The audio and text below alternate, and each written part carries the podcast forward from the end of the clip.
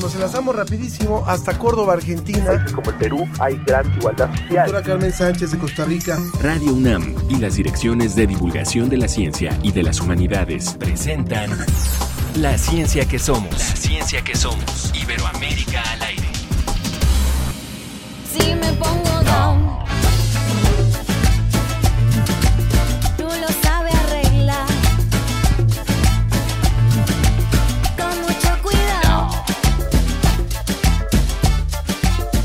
Escuchando esta buena música del grupo originario de Ecuador, Los Corrientes, iniciamos este programa que se llama La Ciencia que Somos, Iberoamérica al aire. Yo soy Ángel Figueroa y como siempre estoy acompañado de Ana Cristina Olvera.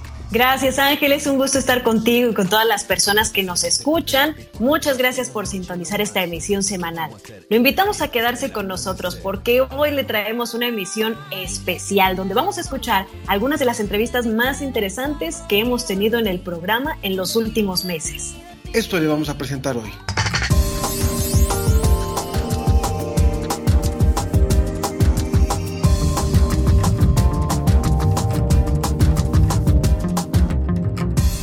El uso indiscriminado de antibióticos representa un riesgo para la salud a nivel mundial.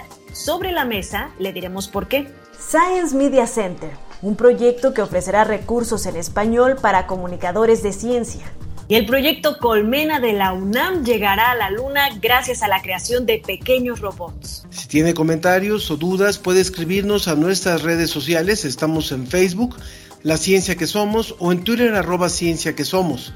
Agradecemos también la transmisión en Facebook de nuestras plataformas aliadas Ciencia UNAM y Divulgación de la Ciencia UNAM. Y también Humanidades Comunidad, que se suman a este esfuerzo de comunicación. La, ciencia, que, somos. Iberoamérica al aire.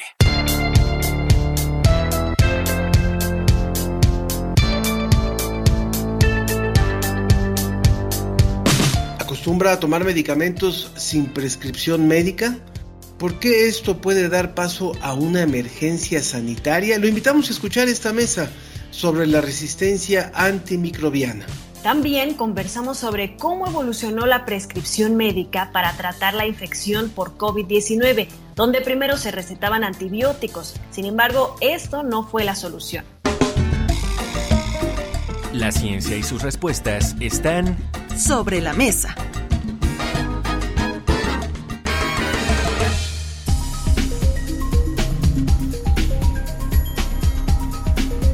La mesa, este viernes tenemos un tema muy interesante que muchos han llamado la siguiente gran pandemia, se ha estado manejando así en los medios y que precisamente la aparición de la COVID-19 ha acelerado este problema que es la resistencia antimicrobiana.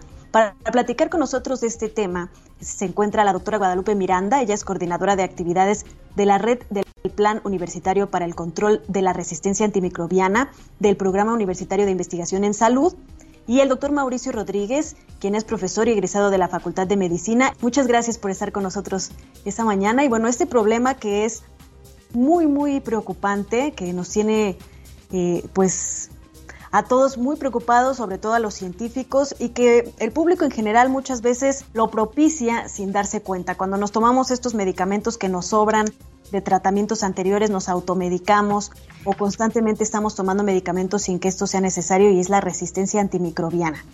¿Cómo nos podría afectar este problema de la resistencia antimicrobiana, doctor Mauricio Rodríguez? Hola, ¿cómo están? Eh, Ángel, Ana, Lupita. Pues mira, lo primero es que eh, es un problema que, que no lo vemos de cerca tanto, ¿no? Es un problema que hasta que nos enfrentamos a, a un paciente en un hospital que no sale con nada eh, o a un paciente que tiene toxicidad por fármacos porque le tuvieron que dar unos antibióticos más fuertes eh, o alguna situación crítica, entonces ahí sí ya se percibe el problema de la resistencia antimicrobiana. Entonces, eh, el riesgo que tenemos con la resistencia antimicrobiana es que puede, digamos que puede poner en riesgo todo lo que hace la medicina humana y la medicina veterinaria. O sea, la mayoría de los procedimientos quirúrgicos, de los éxitos terapéuticos de la medicina moderna, descansan en el control de las infecciones. Entonces, si no controlamos las infecciones, no vamos a poder hacer todo lo que hace la medicina. Colocar una válvula, trasplantar un órgano, este, sacar una muela, eh, ¿no? este, operar una apendicitis, eh, poner una prótesis, hacer una cirugía. Entonces, ese es el, el, problema, ¿no? En los últimos años ha aumentado el número y, la, y las características de resistencia de las bacterias y pues nos está alcanzando ese problema eh, y por eso justamente primero tenemos que hablar del tema y tenemos que hacer acciones para remediarlo. Me parece eh, fuertísimo que la Organización Mundial de la Salud prevea que si no detenemos esto, en el año 2050, eh, si, si, ahora estamos asustados con los números del, del, COVID, bueno, pues en el año 2050 se puede hablar de 10 millones de personas al año que mueran por esta situación. A mí me gustaría entender y, y poder eh, preguntarles a ustedes, ¿cómo es que si yo en lo individual uso un medicamento que me fue recetado para un padecimiento de forma inadecuada o de, de forma automedicada, esto pueda eh, después derivar en que los medicamentos vayan perdiendo esa efectividad o que los prácticamente los microbios vayan convirtiéndose en más fuertes, sí. en, en, en, en, unos, eh, unos entes in, invencibles. No sé, invencibles, no sé cómo llamarlo, me imagino como los superhéroes, ¿no? Sí. Que no hay fuerza que los pueda detener. ¿Cómo se transforma eso después del uso individual a esta cuestión masiva? Sí, ese, ese es un, un punto crucial, ¿no? Porque cómo formamos parte de ese continuo que es, que es, eh, pues que es todo, ¿no? Ahora sí no quiero exagerar, pero es todo el planeta está conectado, todos los que estamos aquí adentro estamos conectados. Entonces, eh, puede ser que si yo uso un antibiótico para una infección que tengo en una muela, ese antibiótico va a estar en mi sangre y va a estar en todo mi cuerpo, y las bacterias que viven en mi intestino puede ser que conozcan ese antibiótico en ese momento y que como están en concentraciones subóptimas o solo fue un poquito de tiempo o son muchas bacterias, eh, incluso buenas, ¿no? De las bacterias buenas, van a desarrollar eh, la capacidad de defenderse del antibiótico. Acuérdense, las bacterias son los primeros seres vivos que habitaron la Tierra y la hicieron habitable y están en una lucha constante por mantenerse aquí. Entonces, si tú les pones un antibiótico, que es lo que hace muchas veces un hongo o alguna otra bacteria de ahí mismo, eh, pues la bacteria se va a defender y va a, buscar cómo deshacerse de, ese antibiótico y lo va a, pues prácticamente a, inactivar, a neutralizar, a aniquilar o lo que sea, ¿no? Entonces, a eliminar. Entonces, eh, esto puede ocurrir en mi cuerpo y luego esas bacterias que ya se hicieron resistentes en mi cuerpo pueden entrar al medio ambiente o voy yo a un hospital y ahí las, las pongo porque ahí hay una cantidad de, de, comunicación importante entre, entre bacterias, ¿no? En las superficies, en los materiales. Uh -huh. Eso sería como lo más obvio, ¿no? O sea, me tomo un antibiótico dos días para una infección de vías urinarias, eh, me quita los síntomas y eso es suficiente para generar bacterias resistentes que se van a ir multiplicando. Entonces, la siguiente vez que yo me tome ese antibiótico ya no va a funcionar. Esto pasa así, digamos, en lo habitual. Pero el otro gran fenómeno, Ángel, lo describo en un segundo, es si tú le das alimento a los animales para engordarlos y para crecerlos y sus productos, etcétera, y ahí le pones antibiótico, ese antibiótico se va a desechar y se va a eliminar en sus heces, en su, orina, va a acabar en, en el agua, en el suelo, en la tierra, eh, y todas las bacterias de todos lados se van a ir exponiendo a esas cantidades subóptimas de antibióticos y entonces se van a ir generando bacterias resistentes por todos lados. Una planta de tratamiento de agua, eh, en el suelo, en los animales que estén ahí cerca, ¿no? Y entonces, uh -huh. entre bacterias se pasan esa información genética y de pronto, pues ya todas tienen el secreto de cómo ser resistentes y por eso estamos donde estamos. Es un verdadero problema eh, enorme porque justamente como menciona doctor Mauricio Rodríguez, pues se utilizan muchísimos antibióticos para la ganadería, ¿no? Para Eso. criar eh, a los animales que nos comemos todos los días, ¿no? Y no solamente que se queden el agua en la tierra, sino también los ingerimos, ¿no? De estos Sí. antibióticos. Fíjate, una, te, te interrumpo un segundo. En, en la, en la Inés de León, ¿no? Una, una investigadora nos presentaba algunos materiales hace, hace un tiempo, donde veía que los, los agricultores de la zona del Bajío tienen una costumbre de remojar los ajos en agua con antibióticos antes de sembrarlos en la tierra. Y luego tiran esa agua en los ríos y en los desagües en general para se deshacen de esa agua. Entonces, eh, le ponen ese antibiótico para que la, la semillita del ajo vaya impregnada de, de antibiótico y resista un poquito más las condiciones de la tierra, ¿no? De los bichos de la tierra, y entonces salga mejor la plantita. Bueno, lo mismo hacen en otros lados, rocían antibióticos en las naranjas, en los cítricos, para que las bacterias que están por ahí no les hagan daño. Entonces, hay un problema importantísimo. De hecho, hay cálculos como que entre el 60 y el 70% de los antibióticos se usan en la agroindustria. Y, eso es gravísimo, gravísimo, porque pues, nos van a comprometer la terapéutica médica por andar teniendo alimentos suficientes para todos. Quiero reiterarles que estamos hablando sobre la mesa sobre esto que hemos llamado o que es conocida como la resistencia antimicrobiana. Están con nosotros el doctor Mauricio Rodríguez, eh, profesor y egresado de la Facultad de Medicina y vocero de la Comisión de la UNAM para COVID-19. Y también está la doctora Guadalupe Miranda, coordinadora de actividades de la red del Plan Universitario para el Control de la Resistencia Antimicrobiana. Eh, Ana, por favor. Doctora María Guadalupe, ¿por qué se dice que se, pues de alguna forma se maximizó, se agilizó este problema durante estos 22 meses de pandemia de COVID-19 y pues que seguimos viendo casos en los que los médicos recetan antibióticos para tratar la COVID-19 y en que las personas pues se siguen automedicando?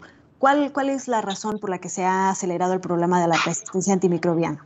Bueno, desde luego al principio pues era muy difícil, debido a que se trataba de una enfermedad nueva, reconocer a aquellos pacientes que tal vez podrían beneficiarse del uso de antibióticos. Entonces, por una parte, se empezaron a utilizar fármacos in vitro, quiere decir en, estudios experimentales, habían demostrado previamente tener alguna actividad antiviral y entonces estaba apostando porque estos fármacos podían funcionar también contra el coronavirus, ¿no? Entonces hubo esta corriente de decir, vamos a usar estos fármacos porque lo que queremos, lo que queremos es evitar la muerte de los pacientes debido a la gravedad de los mismos. Y por otra parte, ya por el tiempo que tardaba el paciente en recuperarse, se apostaba también o se pensaba que podía haber adquirido una infección bacteriana agregada y entonces se le sumaban antibióticos a estos fármacos que ya de por sí se empezaron a utilizar. Entonces así pues teníamos prescripciones que contenían tal vez cuatro o cinco fármacos al mismo tiempo, todos ellos con actividad antimicrobiana y que van a ir acelerando desde luego el problema de la resistencia al seleccionar estas bacterias que van a ir siendo resistentes cada vez más al tener la presión del antibiótico. Uh, si bien lo ha comentado, ¿no? Inicialmente esto podía haberse justificado, ahora porque sigue llamando la atención que los médicos seguimos prescribiendo este tipo de fármacos.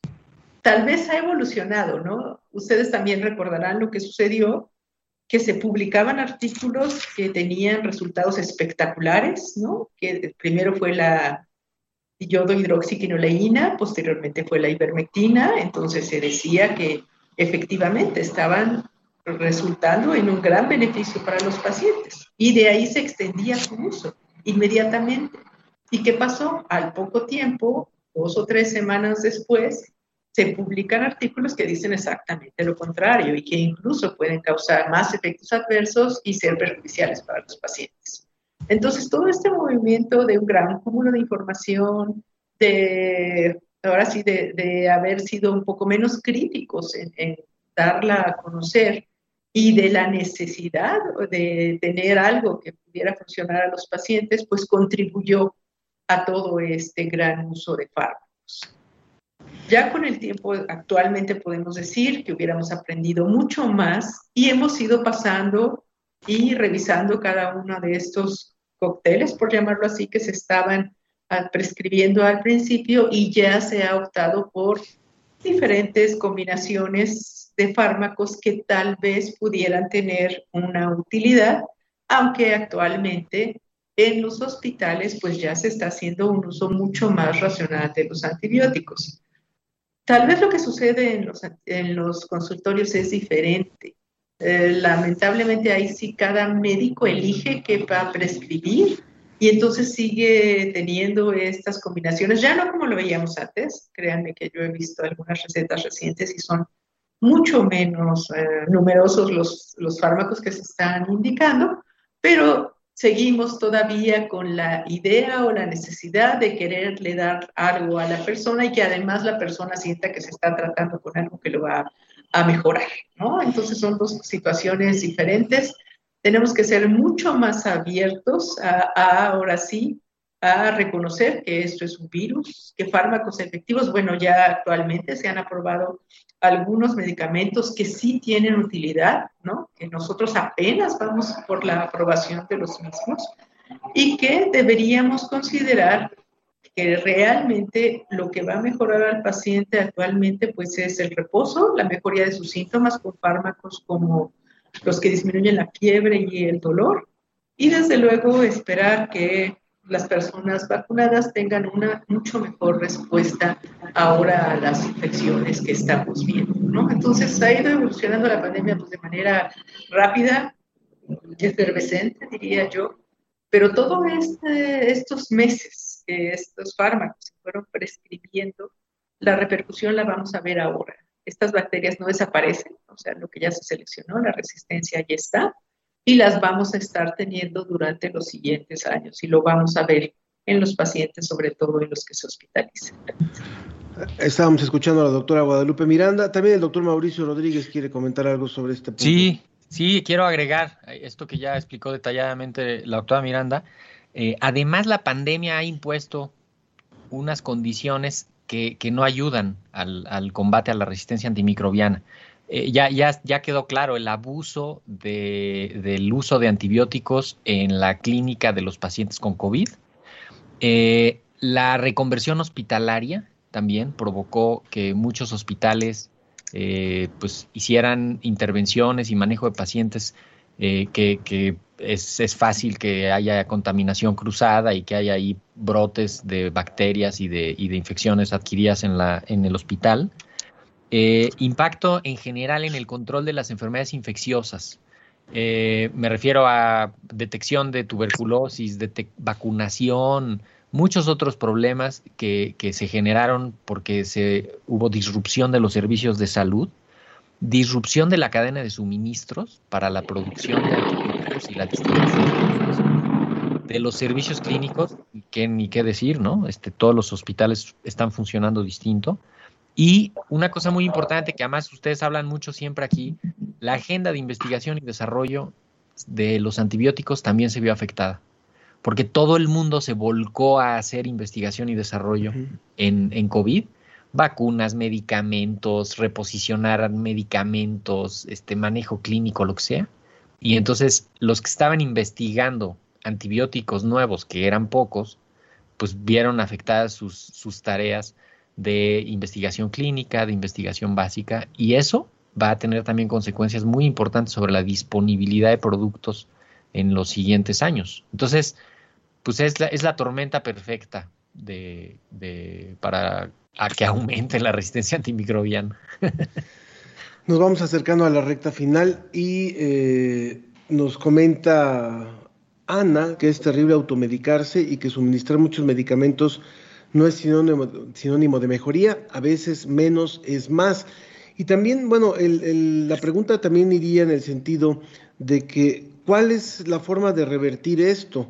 O sea, ¿qué pasa con estos alimentos ecológicos o orgánicos que se dicen sin antibióticos o sin eh, eh, algún tipo de, de, recursos para prever, como nos lo explicaba el doctor Mauricio? Es un problema mayor por el uso indiscriminado y si llegaremos a un mundo sin antibióticos, ya que vamos a acabar su eficacia y además vamos a acabar con nuestro hígado y con otros órganos. ¿Qué tendrían que decir, doctora Guadalupe? Pues realmente que es una tarea de todos. Aquí la responsabilidad viene desde las personas, desde luego que están involucradas en estas industrias, en el uso de estos antibióticos, ya se mencionó repetidamente, y también en, nosotros los consumidores, ¿no? Entonces, mmm, tampoco sería irse a un extremo de decir que los antibióticos son malos o que ya no debemos de, utilizarlos, ¿no? Desde luego que siguen siendo indispensables, sobre todo en algunos procedimientos y para algunas enfermedades, pero entonces aquí viene el, el punto de que tenemos que cuidarlos y entonces el cuidado es de todos. Todos los que están involucrados en el uso y en el consumo de antibióticos somos responsables. Entonces hay que mantenernos bien informados, enterémonos bien de qué es lo que está sucediendo, seamos responsables al ir, al ir, a solicitar una receta al médico para alguna enfermedad que estemos presentando y reconozcamos si nos están mencionando que las enfermedades causadas por virus no necesitan de antibióticos, seamos abiertos en, en entender esto y en saber que esta enfermedad se va a autolimitar y lo que tenemos que hacer es un auto, autocuidado responsable, ¿no? Sería lo principal. ¿Cuál sería un correcto uso de los antibióticos? Los, les pongo un caso específico que es el mío, que sufro de infecciones en las vías urinarias recurrentemente. Los amigos del equipo de la ciencia que somos lo saben, porque hasta me tuve que ausentar un par de veces por ponerme muy mal. Y, por ejemplo, he tenido que tomar cuatro veces antibióticos durante el año, o, así me lo prescribieron. ¿Cuál sería el correcto uso de un antibiótico eh, para la, las personas en general? Bueno, en general, desde luego, este es un problema muy específico, ¿no? Infecciones de vías urinarias es muy común en mujeres, prácticamente todas las mujeres durante su etapa joven este, tienen infecciones urinarias. La resistencia es algo que se puede presentar y existen algunas otras medidas para prevenirla. Desde luego que si ya en el momento que se detecta que existe la infección, el tratamiento es con antibióticos. Ahí no hay, ahora sí que no hay otra alternativa. Es causada por una bacteria y requiere el antibiótico para curarse. Entonces ahí se empiezan a ver cuáles son las medidas o qué es lo que está favoreciendo estas infecciones y tomar las medidas preventivas necesarias, ¿no? La adecuada hidratación, desde luego respetar que en el momento que uno siente la necesidad de ir al baño, tiene que ir inmediatamente. Y otras medidas que pudieran disminuir la presencia de bacterias. ¿no? Existen algunos antisépticos que son naturales y otros que pueden darse como preventivo para este tipo de infecciones, pero es un caso muy específico. Y bueno, desde luego que cada fármaco debería siempre, y ahora pues sabemos que necesitamos una receta para comprar un antibiótico.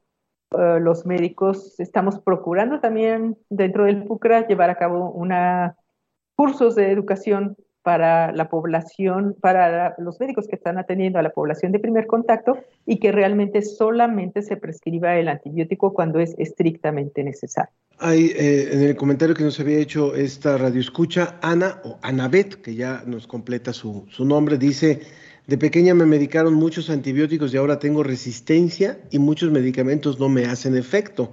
No se les ocurrió pensar que de bebé tenía alergia, no gripa y toses recurrentes.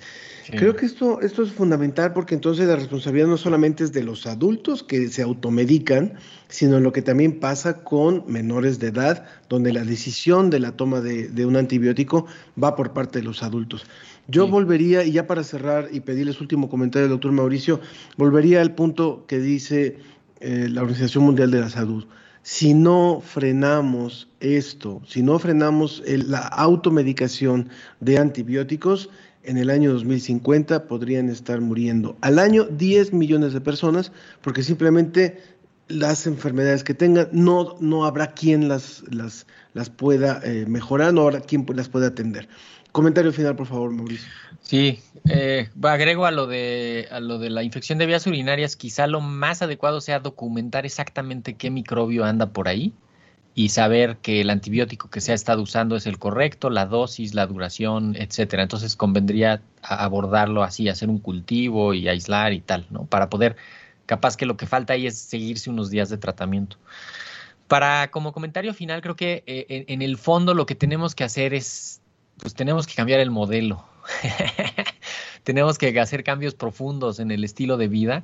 Eh, quizá uno muy fácil para todos sería eh, consumir menos proteína de origen animal, menos carne, menos leche, menos eh, lácteos y tal, menos pollo, menos res, menos cerdo, eh, no carne todos los días, porque eso lo que va a hacer es que va a frenar la producción y va a hacer que no, haya esa presión de mercado de que ahí estén llenos los refris de las tiendas de carne y de huevo y de leche y todo, porque eso lo que está haciendo es que en el campo esos animales les están dando antibióticos para que en el, en el súper estén llenos los refris. O sea, hay que ver esa conexión que sí existe y en tu refrigerador y esto.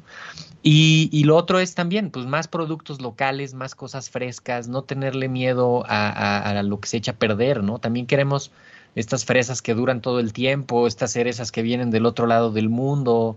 Todo eso puede implicar antibióticos y eso no nos va, no nos va a funcionar. Entonces, concentrémonos, no lo veamos tan abstracto como que en el 2050 se va a acabar. El, más bien veámoslo como algo que ya está ahorita aquí. Esa infección de vías urinarias, ese pariente que se aventó 15 días más en el hospital, este, ese susto que nos sacamos porque la, la- la infección de muelas del, niño. O sea, ahí es donde hay que vivirlo para que entre todos nos conectemos y, y tomemos esta acción responsable porque pues seguramente que, que nos va que nos va a alcanzar. También Adán Vegal, perdón, eh, rápidamente dice referente a los antibi- antibióticos usados en plantas, ¿vendría siendo un problema la venta libre de algunos antibióticos? De ser así, ¿de qué manera se podría disminuir el uso de esa práctica? Sí, regular en la agroindustria. Primero, supervisar cómo están produciendo. Necesita la Zagarpa y, y el INIFAP y todas las autoridades de regulatorias estar viendo cómo se están produciendo los alimentos y hacer intervenciones. O sea, sí, y que lo anuncien, simplemente que lo anuncien, que en la carne de cerdo diga, esta, el, el cerdo de esta carne comió antibióticos, y para que el mercado también ahí diga, no, yo no quiero esto, ¿no? Porque eso no es que te vaya a hacer daño a ti el antibiótico que venga ahí. Le, le hace daño al, al mundo, al medio ambiente. ¿no? Muchas gracias por la orientación. Casiopea como una gota dice, buenos días, nos hace falta educarnos en la buena alimentación para evitar enfermarnos, sobre todo hacernos cada vez menos resistentes a los antibióticos. Gracias por informarnos. Muchas gracias a Mauricio Rodríguez, muchas gracias a, a la doctora Guadalupe Miranda eh, por haber estado con nosotros hoy sobre la mesa en este tema que es fundamental. Que tengan un excelente, un excelente día. Un abrazo, Muchas buen día. gracias. Buen día. Muchas gracias.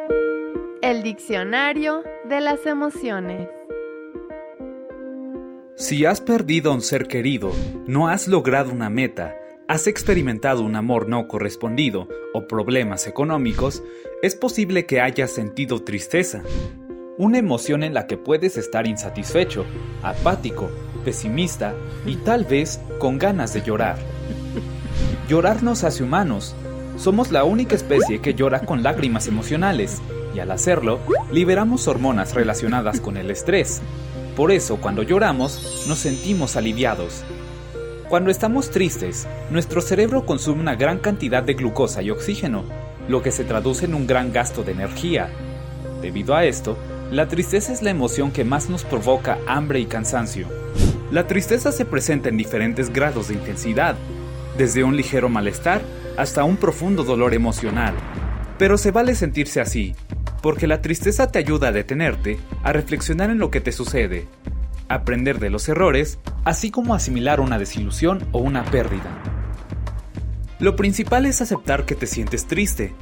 Eso te permitirá pensar en lo que puedes hacer para sentirte mejor. Por ejemplo, llevar a cabo una actividad que te sea agradable, además de hablar con alguien acerca de lo que te duele, para que te ayude a interpretar la situación y te proporcione apoyo emocional. La tristeza es una emoción útil, aunque dolorosa, porque te ayuda a adaptarte a una nueva realidad. Pero si permanece por más tiempo de lo esperado o no la puedes controlar, lo mejor es que busques ayuda profesional. Y recuerda, reconocer y manejar nuestras emociones nos ayuda a vivir mejor. Humanidades Comunidad. La ciencia que somos. Iberoamérica al aire. Hace un par de meses tuvimos como invitada a Pampa García Molina, periodista y divulgadora científica española, coordinadora y redactora jefa del Servicio de Información y Noticias Científicas SINC, la agencia de noticias científicas de la Fundación Española para la Ciencia. Ella nos habló del Science Media Center, un proyecto que ofrece recursos para cubrir noticias científicas. La gran relevancia es que es el primero que existe en español ya que la mayor parte de la información científica está en inglés. Escuchémosla.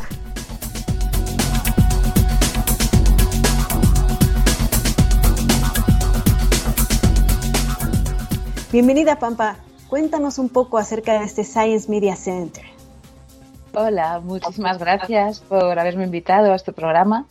Eh, os cuento sobre el Science Media Center España.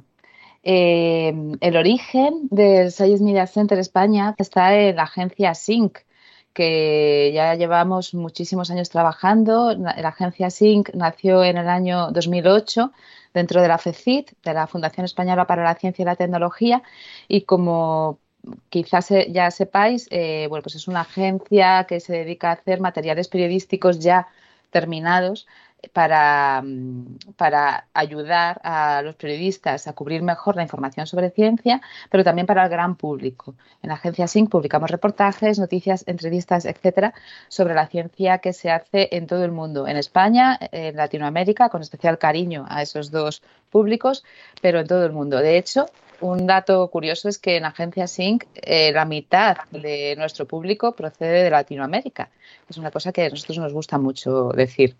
Eh, hace ya mucho tiempo en Sync empezamos con la idea de crear un Science Media Center porque hay siete ya eh, repartidos por diferentes lugares del mundo, pero no había ninguno ni en España ni tampoco en lengua hispana.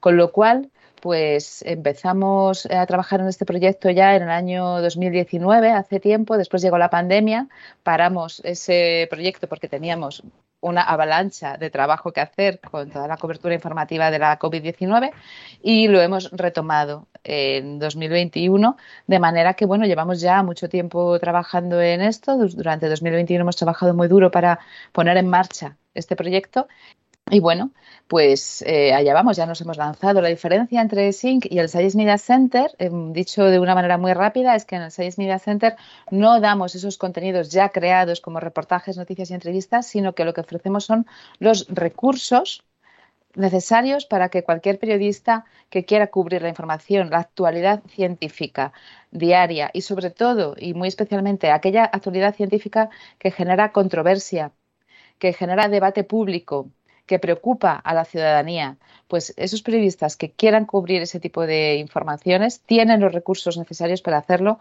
con los contenidos que publicamos en el Science Media Center. Pampa, muchas gracias por estar con nosotros también eh, y también preguntarte eh, en torno a esta nueva herramienta. ¿Es únicamente para, para los periodistas, para los divulgadores o el público también puede tener acceso a ella y logrará también adentrarse en los contenidos que ustedes ofrecen? Está abierta a todo el mundo, es decir, no hay un, no está cerrada, eh, eh, la web es pública, sí, eh, de forma que yo animo a todo el público general a que se asome a los contenidos del Science Media Center y los disfrute. la agencia Sync, que es lo que ahora mismo estamos viendo en la pantalla, sí es una web con contenidos dirigidos al público general es diferente al Sales Media Center. En el Sales Media Center, aunque ya os digo que los contenidos están abiertos al público, nos dirigimos más a tres tipos de públicos concretos. Uno son los periodistas, otros son la comunidad investigadora, científicos y científicas, y el tercer público son los responsables de comunicación de centros de investigación, universidades, etcétera, los press officers.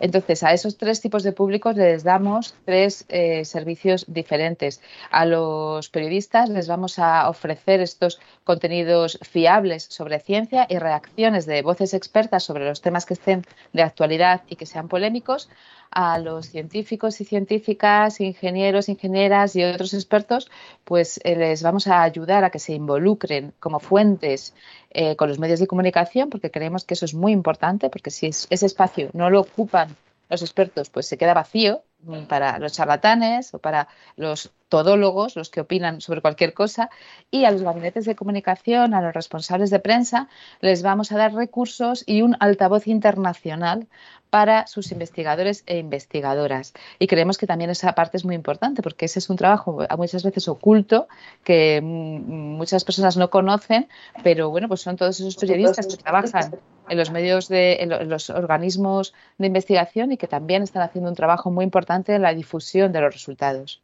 Pampa, ¿cuáles han sido las lecciones que han aprendido a lo largo de pues toda esta pandemia donde realmente hubo una explosión de información científica y hubo también, además de la pandemia, una infodemia donde se difundieron muchísimas cosas que no tenían fundamento científico y que realmente afectaron en muchas ocasiones las decisiones de la gente y de los medios informativos que les hayan ayudado a fortalecer la creación de esta nueva plataforma, de este centro científico? Pues eh, hay algo que aprendimos desde el principio de la pandemia y fue que en realidad estábamos haciendo exactamente el mismo trabajo que hacíamos siempre, pero con una intensidad multiplicada por mm, un millón. Es decir, el periodista de ciencia eh, contrasta las informaciones, cuenta con las mejores fuentes para hacer su trabajo, eh, analiza bien la información antes de publicarla y eso no cambia. Lo que sucedió fue que teníamos tanto que hacer a la vez que realmente fue una verdadera locura, sobre todo en el año 2020. En 2021 ya fue más con el tema de las vacunas, pero 2020 fue una, fue una explosión. Una, una dificultad muy importante fue que toda la ciudadanía, y yo me incluyo, necesitábamos información rápida, la queríamos ya, porque teníamos una urgencia real en nuestra vida, en nuestra vida diaria. Queríamos además que, además de rápida fuera fiable, eh, que fuese, mm, que estuviese bien contrastada con fuentes expertas independientes y además que fuese relevante. Y esto es algo importante. Se ha publicado muchas cosas que en realidad no tenían relevancia informativa, que realmente ahora lo recordamos y pensamos, pero ¿cómo estuvimos enredados con esa cuestión que, que, que, que no, no, no, era, no era la clave de nada, ¿no? hacer esa selección de la información que le damos al público es una de las misiones más importantes del periodista científico. No vale solamente con eh, ser muy rigurosos, que e, efectivamente es indispensable, sino también saber qué información seleccionamos. ¿no? Eh, hay muchas veces que, eh, bueno, pues hay estudios que quizá no sean los que hay que contar porque a lo mejor no están revisados todavía, a lo mejor sus conclusiones eh, son solamente eh, un ensayo preclínico, por ejemplo, de forma que en realidad para, para, para eh, la gente no es importante todavía hasta que no se experimente en humanos y eso lo hemos visto mucho en la pandemia. Y luego hay algo que ha sido muy difícil y ha sido la, comunicación del riesgo. Estoy hablando, por ejemplo, cuando durante todo el año pasado, en 2021, que fue el, la avalancha informativa sobre las vacunas y cómo se, comunicaba el riesgo. No sé si os sucedió lo mismo allí en México, pero aquí en, en, España y en el resto de Europa hubo muchísimas polémicas, por ejemplo, asociadas a la vacuna AstraZeneca, que si provocaba trombos. Eh, en realidad el riesgo era bajísimo, pero la gente estaba súper asustada y esos números son muy difíciles de comunicar, ¿no?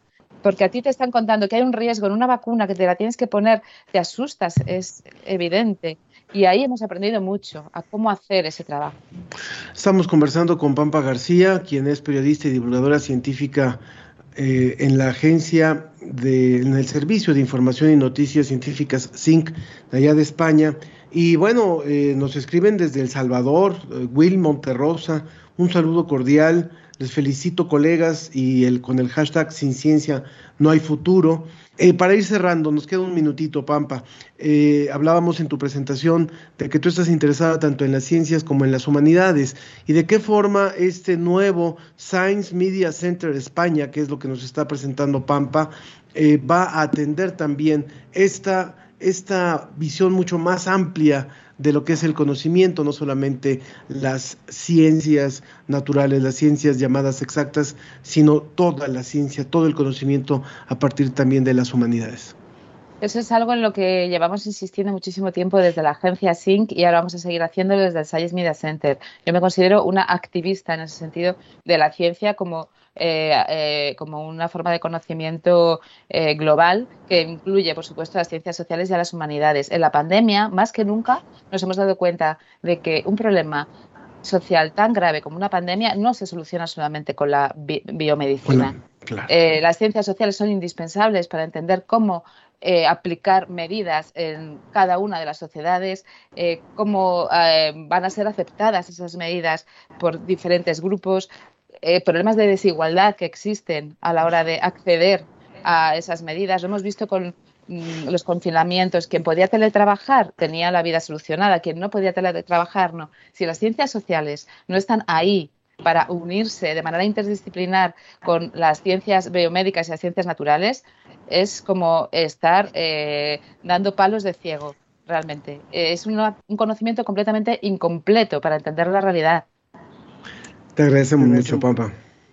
Gracias, Pampa. Pues invitamos a todo el público y sobre todo a los profesionales que nos dedicamos a informar acerca de la ciencia, a los periodistas, a los divulgadores, a que se acerquen a este Science Media Center todos sus recursos para que fortalezcamos esto que tanto necesitamos, que es difusión, periodismo científico y hablar sobre ciencia en todas sus gamas, como son también las humanidades y las ciencias sociales. Gracias, Pampa. Gracias a vosotros. La, ciencia, que somos. Iberoamérica al aire. Con una serie de pequeños robots programados, México y la UNAM inician la exploración de la Luna. Nos referimos a la misión Colmena, la cual consiste en probar que dichos robots pueden sobrevivir a las condiciones adversas del ambiente lunar. En la siguiente entrevista, el líder de esta investigación nos dio los pormenores de la misión Colmena, que se espera sea la primera de muchas misiones más.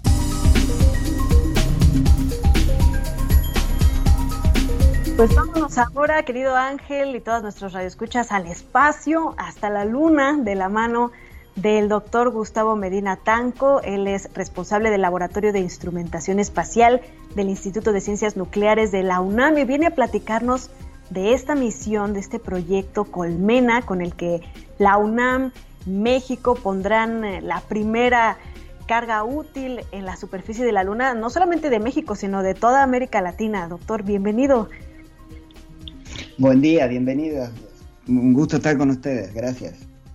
Pues estamos muy emocionados del avance de este proyecto que lleva ya varios años cocinándose con el esfuerzo de muchas personas y que esperemos que este año ya lo podamos ver en la luna.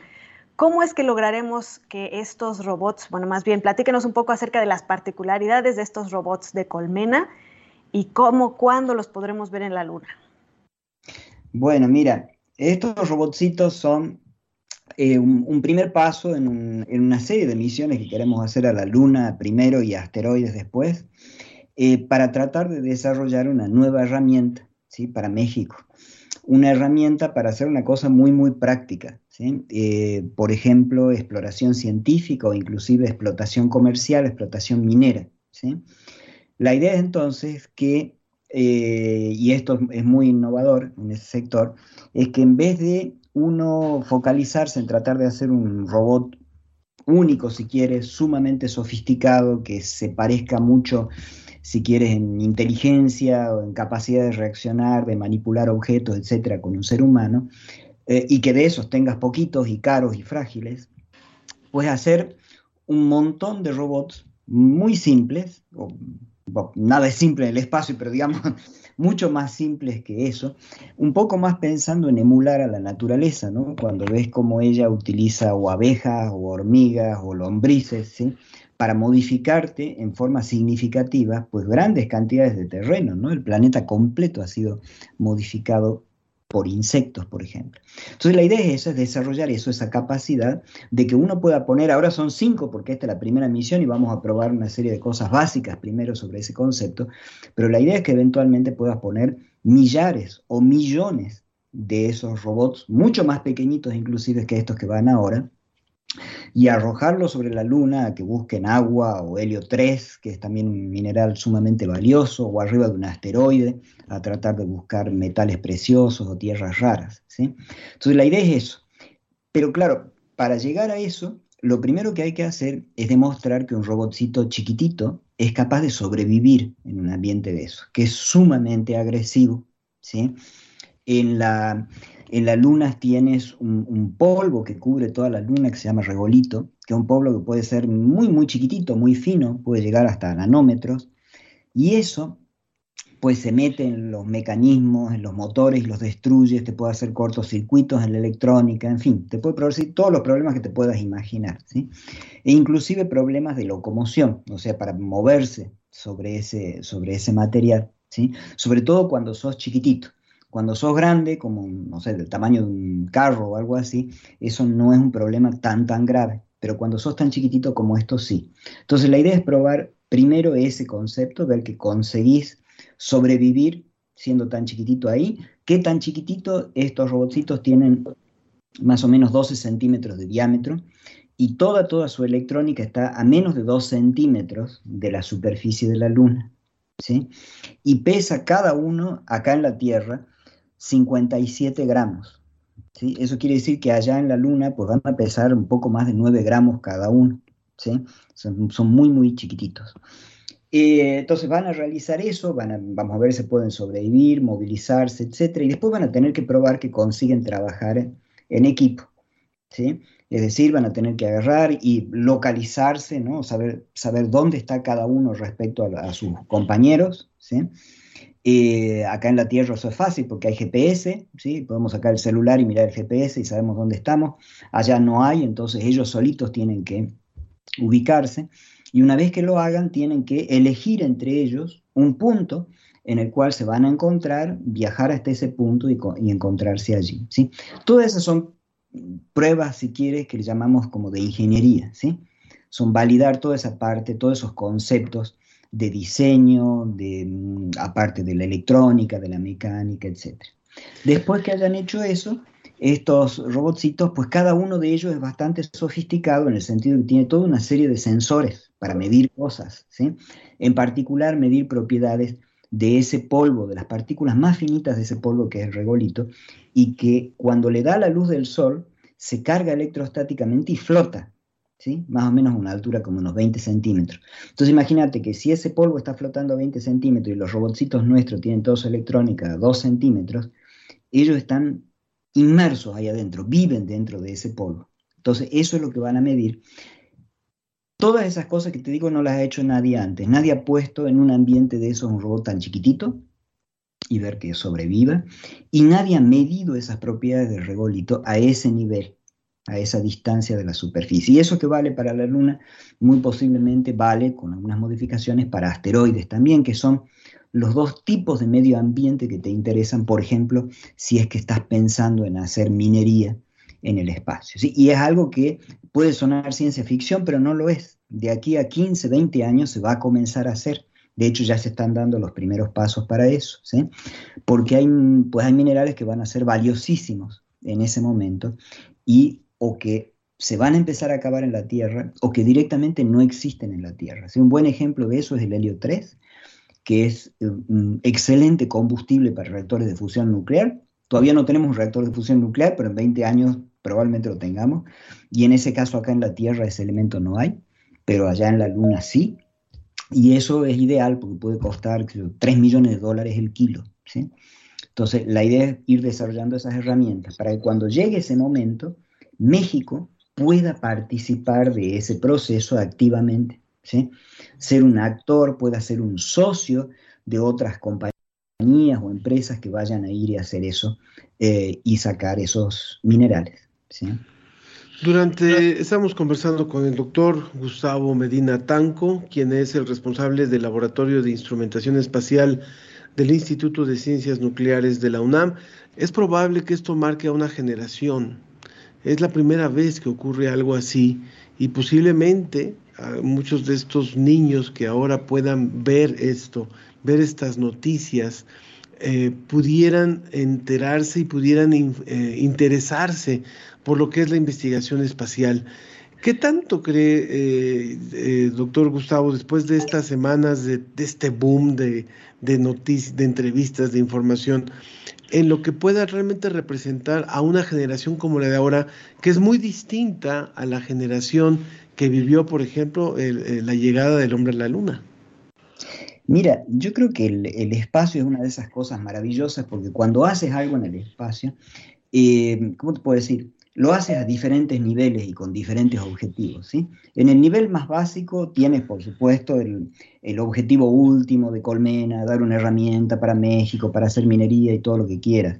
Eh, está el objetivo científico de las mediciones que se van a hacer y nunca se hicieron antes sobre regolito. Bueno, está todo eso. Pero a otro nivel, y tal vez mucho más fundamental, está lo que mencionas, ¿sí? Y es el hecho de que cada cosa que se hace en ese aspecto tiene un valor simbólico, ¿sí? Y una misión hecha en el espacio por toda la tecnología, por todo el esfuerzo, por todo lo ajeno que nos parece a nosotros visto desde aquí, desde un país como México, ese valor simbólico es muchísimo más elevado. Poco importa el tamaño de la banderita que uno ponga en la luna, el solo hecho de ponerla la vuelve gigante. ¿sí? La gran significancia de eso es que tiene el valor de inspirar. Eso es un intangible, el otro es tangible. Yo puedo decir, bueno, yo puedo estimar que si desarrollamos esa herramienta, no sé, de acá a 20 o 30 años, el PIB de, de México puede crecer en tantos por ciento. ¿sí? Puedo estar errado o no, pero lo puedo, lo puedo cuantificar.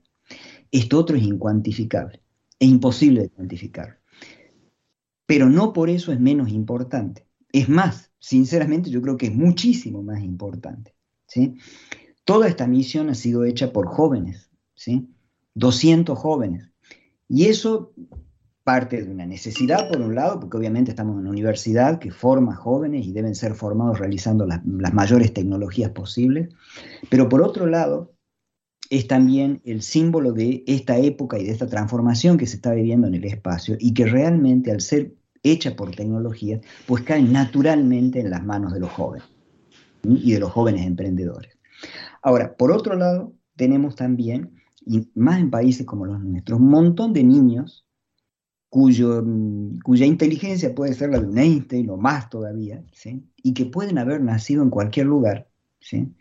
no necesariamente y muy probablemente en su mayoría lo han, lo han hecho así, no teniendo todas las puertas abiertas, las oportunidades que nosotros, por suerte, hemos tenido. Ahora, fíjate que no tener las oportunidades no quiere decir que eso no pueda ser superado. Puede ser superado cuando existe autoconfianza, cuando existe la capacidad de creer en uno mismo y de creer en que uno puede lograr todo. Entonces, cuando ese niño que tiene esa inquietud, porque ¿quién no tiene un pequeño astronauta adentro, ¿no? desde chiquitito? Yo creo que todos lo hemos tenido. ¿no? Cuando uno de esos niños ve que México es capaz de desarrollar algo que es único, que nadie ha hecho antes, y de ponerlo en la luna, que esa esfera distante, lejana, que está allá en el cielo, intocable, al menos intocable por nosotros, ¿no? solamente que yo, los, los grandes la pueden tocar, ¿no? esa es la concepción que tenemos, ver que eso lo pueden hacer, y encima que ha sido hecho por jóvenes como ellos, que han nacido acá, pues yo creo que eso no tiene precio ese chico en ese momento puede dar ese salto conceptual de decir, ah, yo también lo puedo hacer. Y en ese momento no hay más límites. Y qué mejor para darle a un joven y para formarlo que esa creencia en sí mismo. Porque más hoy en día poco importan los conocimientos que les demos a nuestros alumnos. Realmente, yo soy un convencido de eso, porque van a tener que vivir transformándose y educándose. Lo más importante que le podemos dar es la mentalidad adecuada para enfrentar el mundo que les tocó vivir. Eso es una mentalidad de versatilidad, de flexibilidad y por otro lado una gran convicción de que ellos pueden lograr lo que se proponga.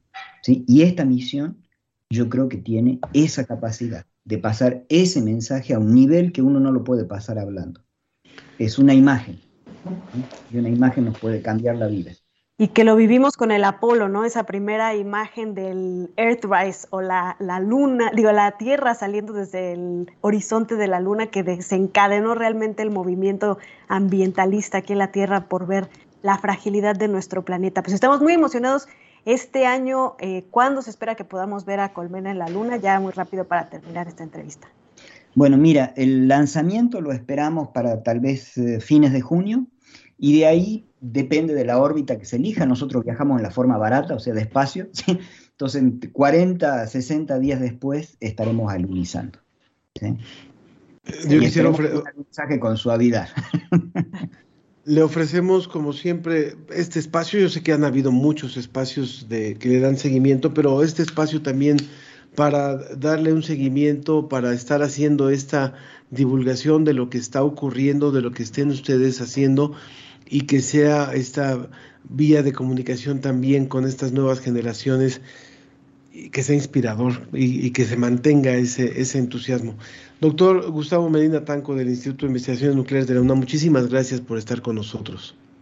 Gracias a ustedes por el trabajo que hacen y por la invitación. Que tengan un lindo día. Hasta luego. Muy buen día. De esta forma llegamos al final de la ciencia que somos de este viernes.